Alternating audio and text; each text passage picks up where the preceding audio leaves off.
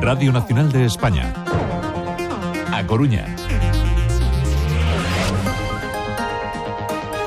Boa tarde, comezamos cunha última hora, xa hai veredito no caso do asasinato de Gregory Funcal en xaneiro de 2023 ás portas dunha discoteca en Santiago. O xurado declara culpable de asasinato a un dos dous irmáns acusados, a Víctor Delgado, e cree que o outro, Michael, non tiña intención de matar a Gregory, pero considera o culpable dun delito de lesións e dun homicidio por imprudencia. Logo de tres días de deliberación, o xurado declara inocente a un terceiro acusado dos delitos que pesaban sobre el. E o Concello de Cariño volve prohibir o uso da auga da traída saída para beber e cociñar. A medida afecta a zona urbana de Cariño e a parroquia da Pedra. Repítese así unha situación que xa se producirá hai un ano nese caso pola presenza de níquel.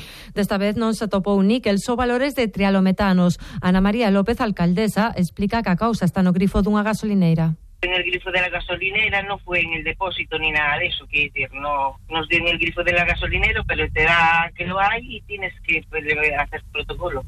Lógicamente nos manda sanidad, como siempre, tienes que levantar porque tienes que avisar a la gente de que, de que por lo menos hay que hervirla. O goberno local estás a repartir auga embotellada desde a Casa dos Oficios. Con todo, os locais de hostelería tiveron que facer fronte eles mesmos dos gastos e inconvintes que lle supoñen estas restriccións. É o caso de Ana, traballadora no restaurante O Peiral de Cariño. Bueno, damos comidas, todo o que sea cociñado de pota ten que ser con auga embotellada, a cafetera hai que enganchala, eh, sacala, sacar o enganche da traída para enganchala en garrafas, Dende o Concello agardan coñecer os resultados das próximas análisis da auga entre o vindeiro luns ou martes. No caso de que os resultados sean desfavorables, recuperarás o servizo de abastecemento mediante cisterna. E problemas tamén na rede de saneamento da Pobra do Caramiñal por unha posible fuga de gasoil. O forte olor a esta sustancia deixouse sentir sobre todo na zona de San Lázaro e os Areos. Todo apunta a que a avaría orixinouse nun inmoble particular e o forte olor levou a recomendar que os alumnos do Fernández Varela non acudisen a clase e foron trasladados a outro centro. As mostras analizadas detectaron que os niveis do xíxeno e gas están dentro dos límites establecidos, pero unha exposición prolongada podería provocar irritabilidade nos ollos ou picor na gorsa. Juan Carlos Vidal, alcalde da Pobra estivo Biacua revisando a rede de saneamento nas, eh, nas inmediacións da vivenda onde, onde se detectou a fuga de gasol e parece que o vertido xa, xa está remitindo. Realizáronse medidas e os parámetros que salen son totalmente normales, o sea que non hai eh, solo única e exclusivamente afecta a, a olor. A fuga non supón ningún risco para a poboación e a previsión é que unha vez detectada o orixe, a rotura dun tanque de gasoil dunha vivenda particular e unha vez solucionado, o olor desapareza nun par de días. O BNG pedirá no Parlamento galego a declaración da Coruña como zona de vivenda tensionada. A portavoz nacional do partido, Ana Pontón, reuniuse hoxe na Coruña cos deputados electos pola provincia.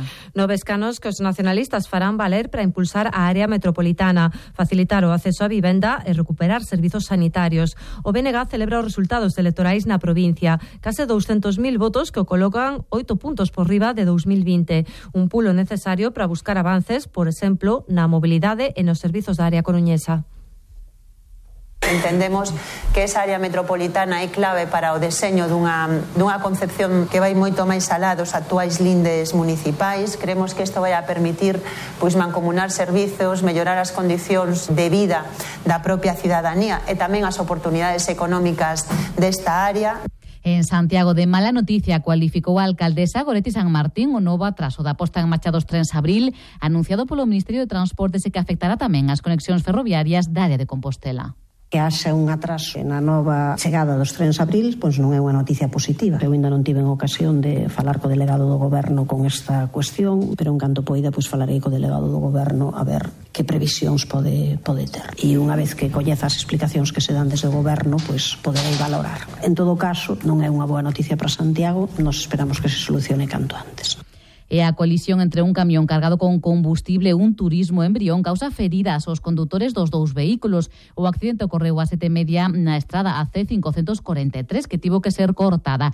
Nestes momentos están reabrin, estáse reabrindo o tráfico, así non lo acaba de confirmar a Policía Local de Ames. O camión, ademais, xa foi retirado da estrada. Foi todo. Continúa agora a información en Radio Nacional.